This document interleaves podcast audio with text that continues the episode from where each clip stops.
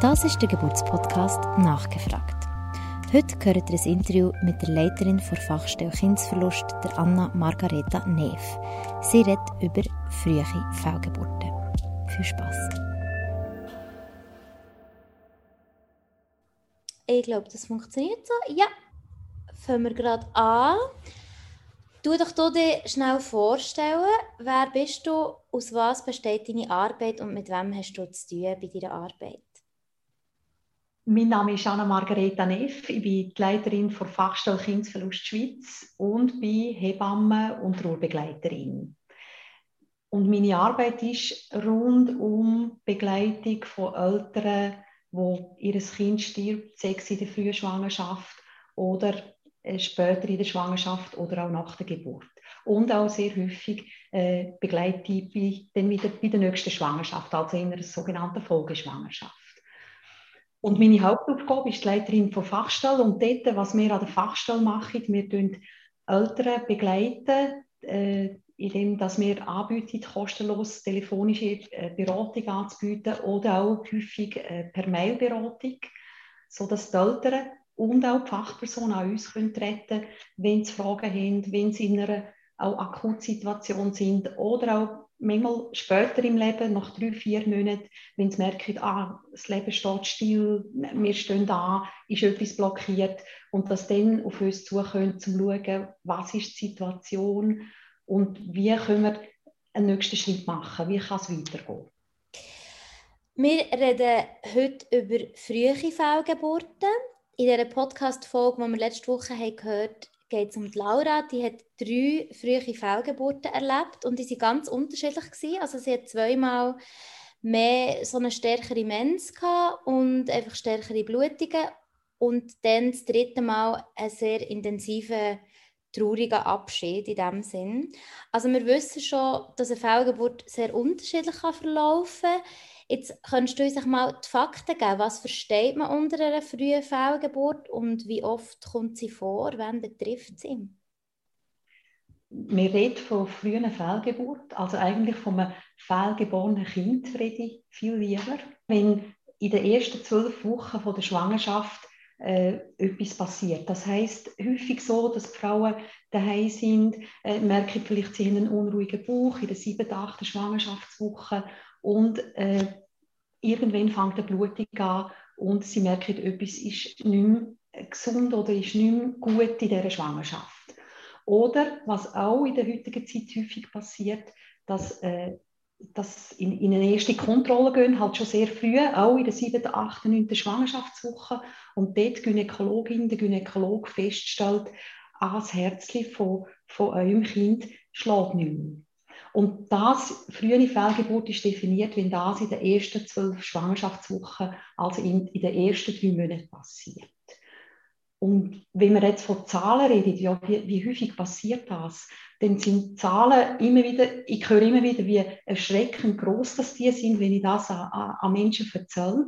Wenn man in der Schweiz schaut, dann haben wir so plus minus 80.000 äh, Lebendgeburten, äh, wo Kind gesund auf die Welt kommen. Und man geht davon aus, dass etwa ein Viertel bis ein Fünftel der Schwangerschaften in den ersten drei Monaten eben, dass es zu einer sogenannten Fehlgeburt kommt. Und dann reden wir, gehen wir davon aus, Schätzungen von bis zu 20.000 Frauen, respektive 20.000 Kinder, die früh in der Schwangerschaft wieder gehen. Dann können wir noch den Bogen machen oder den Blick auf die Welt, weil ist gerade aktuell, also Ende April, ist eine Lancet-Studie herausgekommen. Also der Lancet ist ein Wissenschaftsmagazin, das sehr renommiert ist und auch sehr anerkannt weltweit. Und die haben den Blick auf die ganze Welt. Und zum Beispiel, wenn man von Zahlen redet, dann kann man sagen, dass weltweit pro Jahr 23 Millionen Frauen ihr Kind früh in Schwangerschaft verlieren. Und trotzdem ist es ja so ein Tabu und über das reden wir sicher später in diesem Gespräch auch noch, wieso dass sich Frauen nach wie vor und auch Väter tatsächlich, Männer, ähm, nach wie vor allein fühlen, wenn sie so etwas ähm, erleben. Aber vielleicht bleiben wir noch gerade beim Körperlichen und bei dem, was passiert bei der frühen Fehlgeburt. Wenn ich jetzt weiss, eine Fehlgeburt steht bevor, was erwartet mich da?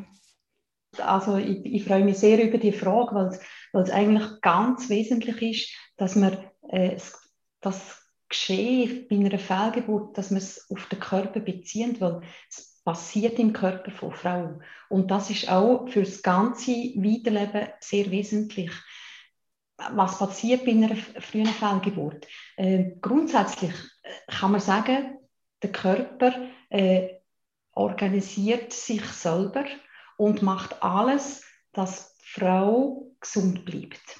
Und das heißt oder bedeutet auf eine frühe Fehlgeburt bezogen, dass in der Gebärmutter tut ja das Kind heranwachsen. Mit allen, mit den Schwangerschaftshormonen, mit dem, was passiert, die grosse Umstellung, wenn eine Frau oder eine Familie freudig erfahrt oder merkt, ah, wir sind schwanger. Und in der Folge tut das Kind anfangen wachsen, tut sich ausbilden, die Organe sich langsam entwickeln und dort kann es kann es immer wieder sein und in Anführungszeichen ist es auch völlig normal, wenn sich etwas einfach nicht gesund weiterentwickelt. Das klingt jetzt vielleicht ganz hart und, und sehr direkt und gleich möchte ich es sehr betonen, ist eigentlich etwas Normales, wenn es nicht äh, eine gesunde Entwicklung gibt, dass der Körper realisiert, oh, da ist etwas nicht, nicht gut, äh, das Baby ja, hat vielleicht nicht mehr die Versorgung oder äh, braucht nicht mehr die Versorgung, weil, weil das Herz aufgehört hat zu. Und dann wird der Körper der Frau äh, ganz langsam realisieren, ah, die Schwangerschaftshormone, etwas ist nicht mehr im Gleichgewicht und fängt an zum Umstellen auf nicht mehr schwanger sein. Und das wäre ganz ein wesentlicher Prozess, weil der Körper der Frau kann sich selber organisieren und in den allermeisten Fällen wird es dann, und da rede ich wirklich von über Tage, mitunter auch zwei, drei, vier Wochen, wird der Körper von Frau so organisieren, dass irgendwann die Schwangerschaftshormone nicht mehr so hoch sind, dass die Gebärmutter anfängt zu arbeiten, weil nämlich das Oxytocin, also das äh, Hormon, das die Gebärmutter anfängt zu bewegen, so dass das Kind äh, gegen gedrückt wird, dann wird der Prozess anfangen. Und in den allermeisten Fällen kommt es zu einer Blutung, auch zu einer relativ starken Blutung kommen. Und infolge von dem wird innerhalb von ein paar Minuten oder Stunden wird das kleine Kind äh, gegen außen äh, geschoben werden und mehr als Hebamme oder als Fachperson dort von einer kleinen Geburt. Also jede Frau, die schwanger war oder auch eine frühe Fehlgeburt hat, äh, wird zur Mutter, indem dass sie ein Kind gebärt. Und das wäre der normale Prozess, wo in den allermeisten Fällen, wir reden wirklich von 90 bis 95 Prozent, passieren, wenn man der Mutter genug Zeit gibt, dass der Prozess im Körper stattfinden kann. In der Geschichte von Laura ist es eben so, dass sie ins Spital geht und ihr zu einer Ausschabung geraten wird. Und sie entscheidet sich dann für das Zuwarten und für einen natürlichen Abgang. Was hat das für Gründe? Also wieso macht man das? Und was ratet ihr den Frauen, wenn sie in so einer Situation sind? Also noch vor ein paar Jahren ist das Management, ich bin jetzt auch bewusst vom Management, weil das ist äh, Strukturen vom Spital und das Management, wie kann man so etwas handhaben in unserer Gesellschaft, wo man alles machbar ist. Und das Management vor ein paar Jahren war so, gewesen, äh, man tut den Frauen äh, einen Gefallen oder auch man will sie schonen und soll so schnell wie möglich vorbei sein. Also eigentlich zeigt es auf, alle Fachpersonen rundum haben es nicht ausgehalten, dass es passiert oder dass ein Kind verstorben im Buch der Mutter ist. Und man hat sehr schnell gehandelt und das Schnellste, was man machen kann, ist ganz klar eine Operation. Das heißt eine operative Entfernung von dem kleinen Kind, äh, also eine Küretage. Und das hat man über Jahre als Standard gemacht. Mittlerweile hat man gemerkt, durch Studien, durch Erfahrungsberichte von Eltern und auch Fachpersonen, dass es nicht nachhaltig ist, wenn man ganz schnell noch auf, meistens noch auf, auf, einen Schock, auf einen Schock von den Eltern reagieren tut.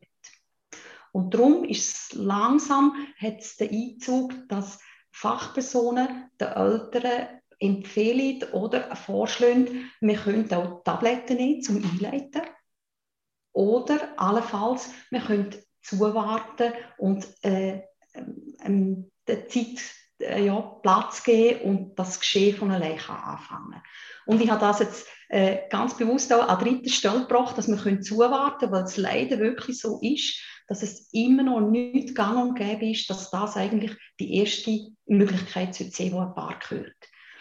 Was immer passiert oder fast immer, wenn Eltern erfahren, ihr Kind ist, ist gestorben im Buch und äh, das Herz schlägt nicht mehr, für die Eltern ist es unaushaltbar.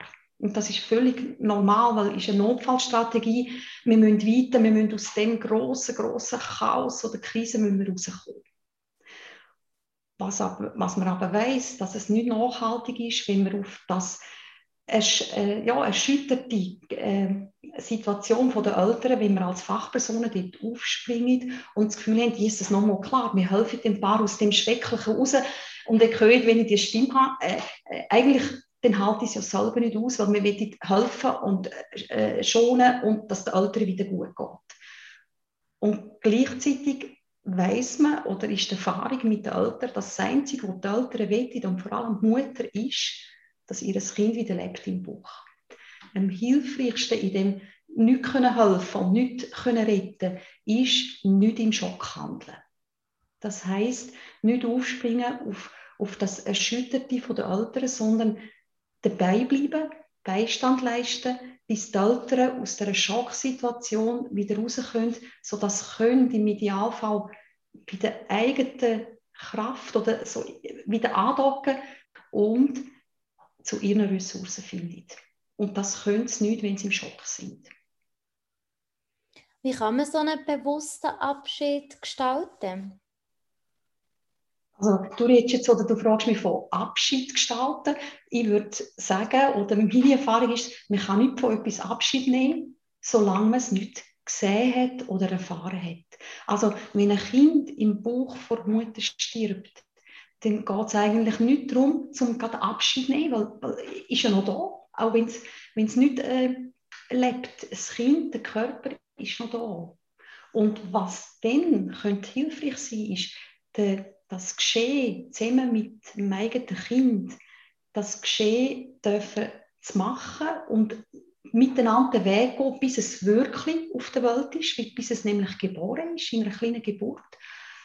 Und dann zuerst mal das Kind kennenlernen, äh, begrüßen, schauen, ja, was, ist denn das? Was sieht man? Wie sieht es aus? Weil, äh, was viele Menschen nicht wissen, in der siebten, achten Woche hat ein Kind, man sieht das Köpfchen, hat alle Fingerli, hat Füßli, hat der Körper ist, ist, ist vielleicht ein Hämpfchen, weil es nur zwei, drei Zentimeter groß ist und gleichzeitig ist es ein richtiges Kind. Und Abschied nehmen, wenn du mich fragst, ja, was, wie kann man Abschied nehmen, ist eigentlich der Prozess von, von zuerst schauen, von was will ich Abschied nehmen? Und nachher in dem Prozess können die Eltern meistens auf unglaubliche Ideen, wenn sie selber wieder auf ihrem Boden sind, dann, dann braucht es meistens, wenn ihr ein paar begleitet, vielleicht ein paar Ideen. Ah, schaut, wenn ihr euer Kind mal ein bisschen abwischen, wenn ihr schaut, was vielleicht das Blut wegnehmen, äh, ja, auf ein schönes Tüchlein bitten, wenn ihr vielleicht ein Foto machen, dass, dass, dass auch später noch eine Erinnerung gibt an, an euer Kind. Wenn ihr vielleicht ein Blümchen her oder irgendeine Art ähm, dem Kind Schutz geben, schmücken, ein Tüchlein, und äh, ich, ich bin immer wieder sehr erstaunt und voller Respekt, was die Eltern schaffen oder was können, wenn sie dort angekommen sind, jetzt, jetzt möchte ich etwas für mein Kind machen und das ist vielleicht das Letzte, was ich kann für mein Kind machen kann. Ab dem Moment, wo eine Frau weiss, in mir wächst ein Kind, fängt auch die Fürsorge für ihr Kind an. Mhm. Und die Fürsorge, äh, die darf gelebt werden. Oder ich tue die Eltern sehr ermutigen, die Fürsorge zu ihrem Kind und natürlich die Liebe zu ihrem Kind zu leben. Es gibt Eltern, die sagen, Uff, das ist mir alles zu viel, das geht mir zu nach. Wie gehst du mit solchen Fällen um? Äh, das gibt es auf alle Fälle. Und da kommt es enorm darauf an, wo das die Eltern stehen in ihrem Leben und zwar ohne zu werten, sondern einfach, in welcher Situation sie sind, was haben sie in ihrem Leben schon erfahren, was ist ihre äh, vielleicht größere Geschichte von der Großeltern, von den Eltern her. Und das alles macht, das, was die Eltern im Moment sind und was für sie möglich und lebbar ist. Und ich, mein Job als Fachperson, als Hebamme, ist dort mit den Eltern zu schauen, was ist für sie lebbar. Was geht? Ist es, auch, ist es für sie schon ein Kind gewesen? Äh, haben sie wirklich konkrete Vorstellungen und vielleicht auch mit dem Kind schon geredet? Oder ist es mehr eine Vision, was mal wird sein mit einem Kind? Und da geht es immer darum, eigentlich die Gefühle, die da sind, äh, geht um, ums mit diesen Gefühlen gehen und schauen, was können wir mit diesen Gefühlen machen. Und wenn es zum Beispiel so ist, dass für sie noch nicht wirklich ein Kind ist oder äh, für ein Kind war, wenn sie es natürlich dann sehen, wenn es geboren ist und sie schauen es an, dann, dann wird es dann für alle Eltern zum Kind, weil es einfach da ist. Und wenn es eben nicht passiert, zum Beispiel bei einer Curettage oder viele Frauen tun auch spontan einfach die Spüle drücken, weil es in dem Moment einfach ja, so außer sich sind, dass, dass einfach das ihre Möglichkeit ist zum Handeln. Und das, ja, das ist völlig in Ordnung, wenn, wenn das einfach das ist, was für die Eltern im Moment möglich war. Und dann schaue ich, wie können sie es vielleicht machen äh, in einem übertragenen Sinn. Ist vielleicht eine, eine Vorstellung von, ah, ist jetzt mit der Spülung, ist, ist das Kind mit dem Wasser äh, weitergegangen und ist vielleicht in einen grossen Fluss hinein und dann ins Meer. Also immer wieder schauen, dass es dass einen Platz gibt, wo, wo was, was wie äh, das, kind, das Kind gut versorgt fühlt. Weil das wollen alle Eltern. Auch Eltern, die sagen, nein, ich will nichts damit zu tun haben, ich will es nicht sehen, ich will nichts. Aber den meisten Eltern ist es trotzdem wichtig zu wissen, ah, ist an einem guten Platz. Meine Aufgabe ist nicht zu sagen, da ist richtig oder mache ich jetzt das oder das weiß man, das hilft am besten, sondern das hilft den Eltern am meisten, wo sie können umsetzen oder wo sie können leben Wir haben jetzt sehr viel über das aktive Handeln geredet. Was ja auch noch dazu kommt, ist die emotionale Komponente Trauer. Wie erlebst du Trauer bei Paar, gerade bei Frauen und Männern, bei beiden, wenn sie eine frühe Fehlgeburt haben erlebt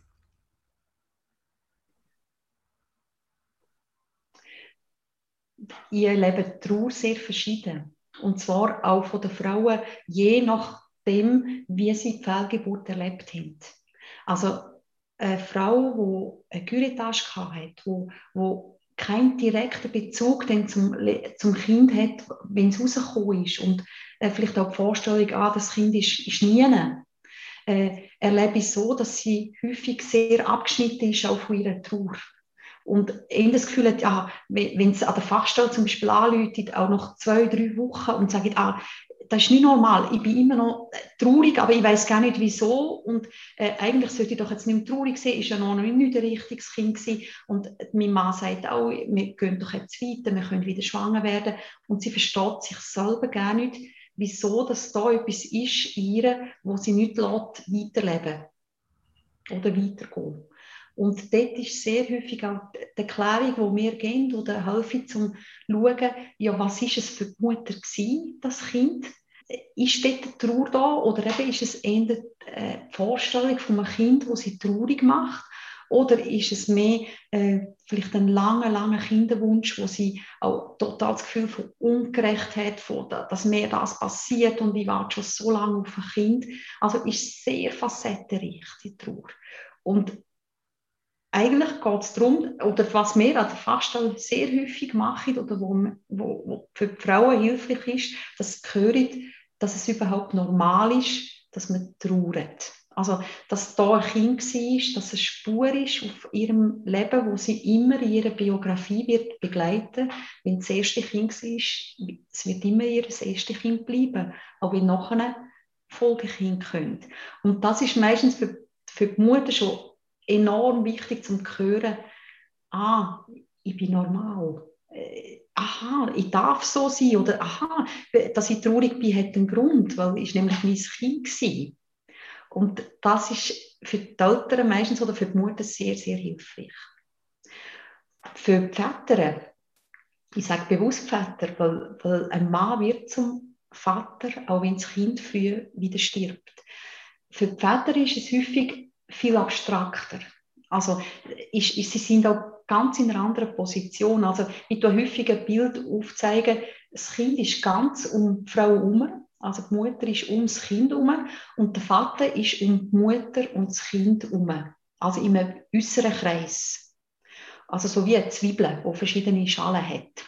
Und der Vater hat häufig sehr viel mehr Sorge um die Frau, um die Mutter, als direkten Bezug äh, zum Kind oder schon ganz große Vatergefühl. Weil häufig wäre Mann, die Väter auch zum Vater, äh, wenn das Kind dann da ist und wenn das Kind können sehen und wenn sie es können berühren Und das passiert allermeistens nicht bei einer frühen Fehlgeburt. Und darum ist es auch normal, dass zum Beispiel Männer äh, zum Teil nicht über das Kind traurig, weil es für sie wirklich noch nicht ein Kind war. Und das ist völlig normal. Und meistens auch, wenn man das der Frau und dem Mann erklärt, kann es sehr eine Entspannung geben. Weil häufig ist es so, dass die Mutter denkt, hey, jetzt, wieso ist er nicht traurig? Äh, ist doch auch sein Kind, was soll da? Wieso, wieso kann er gerade wieder arbeiten und tun, wie wenn nichts wäre? Wieso redet er nicht drüber? Und der Mann denkt, hey, immer noch redet sie davon. Und jetzt ist es doch schon drei Wochen her und immer noch ist das Thema, komm, lass uns vorwärts gehen. Und, äh, und halt es fast nicht aus, zum die Frau vielleicht in, in, der Trauer oder mit Tränen sehen, wenn er heimkommt vom Arbeiten. Und äh, dort kann es wirklich eine Entspannung geben, äh, wenn, wenn die Eltern hören, beides ist normal. Ist, ist gesund, dass der Vater kann weitergehen kann, dass er auch das Leben wieder sieht, vorwärts gehen und vor allem Sorge um die Frau hat und für die Frau kann es sehr hilfreich sein, zu wissen, ah, ich bin normal, wenn ich noch trauern tue. Ist, ist erst drei, vier Wochen oder ist erst zwei Monate her, mein Kind ist gestorben, ist normal und ich darf trauern. Mhm. Was die Laura, oder über das, was die Laura auch noch berichtet, ist, dass sie sagt, sie hat sich so allein gefühlt. Ist das Teil vom Tabu und wieso sind frühe Fehlgeburten so ein Tabu? Also ich denke, ein Teil ist wirklich so, dass so früh in der Schwangerschaft das Kind ist noch nicht sichtbar von außen. Also der Bauch ist noch nicht äh, gewachsen. Man sieht an einer Frau nicht an, dass sie schwanger ist. Äh, ist ganz eine andere Situation später in der Schwangerschaft.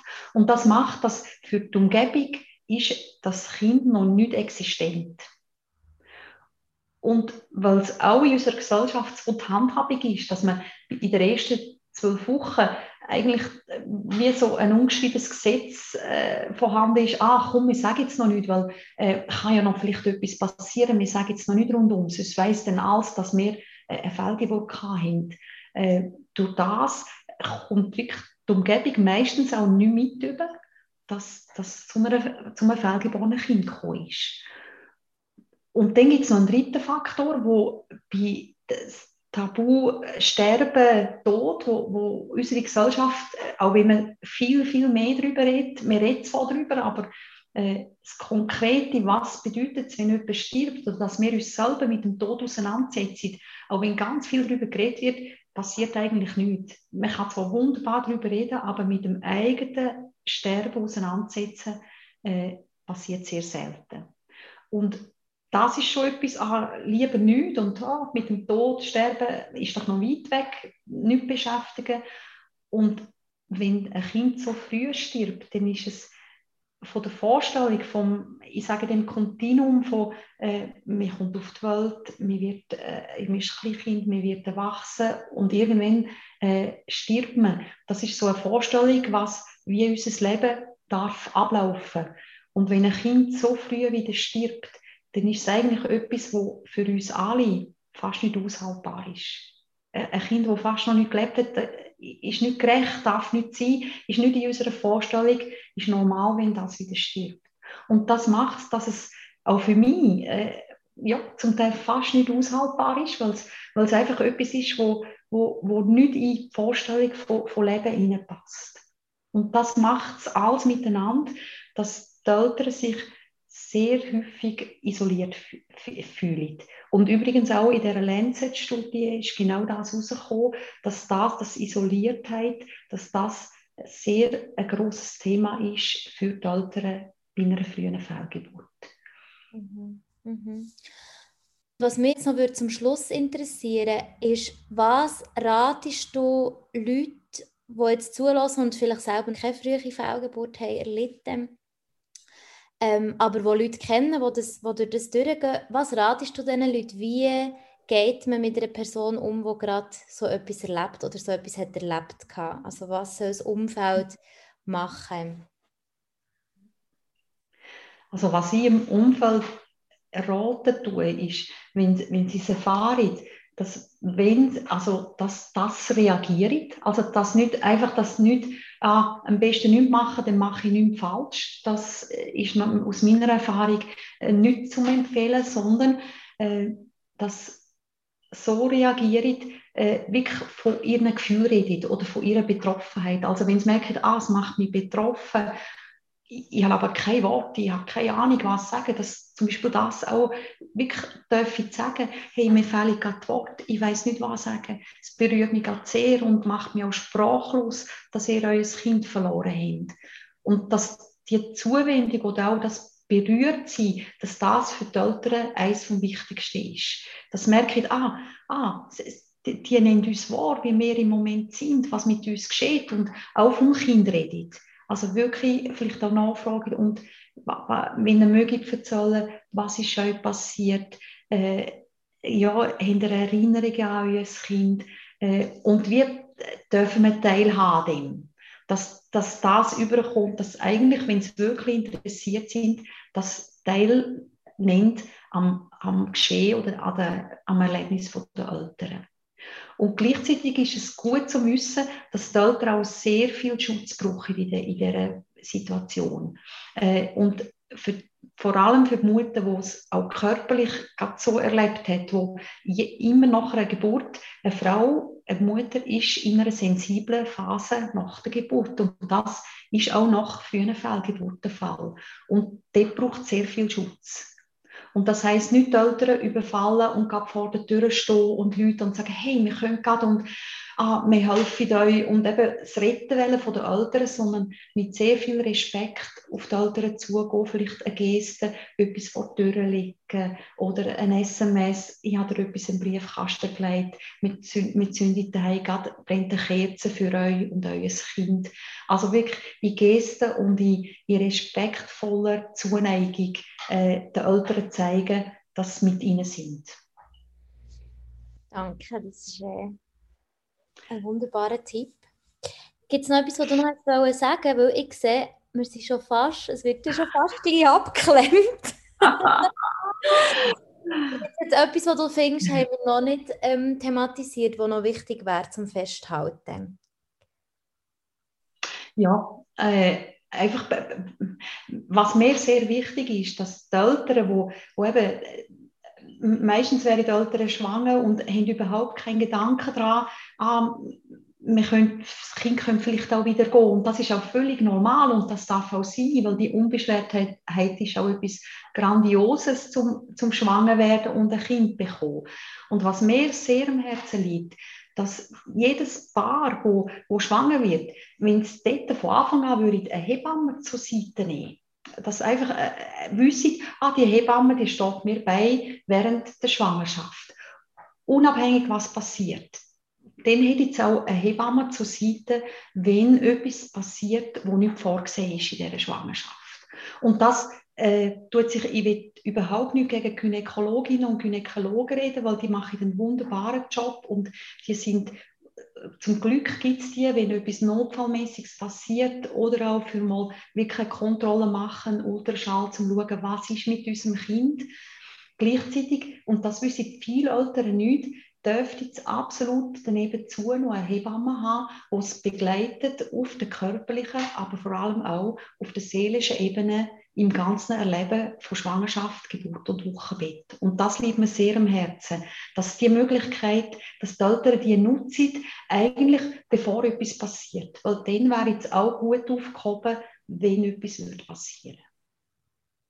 Sehr guter Tipp, weil ich glaube, sehr viele Leute erst ab ähm, dem dritten Monat, ab dem, was sicher ist, in Anführungszeichen, dann erst mit den wirklich aktiven Vorbereitungen anfangen. Ja gut, ja, mal. Ich mache schnell hier die Aufzeichnung ab. Das war der Geburtspodcast. Ihr findet uns auf Facebook, Instagram und überall dort, wo es Podcasts gibt.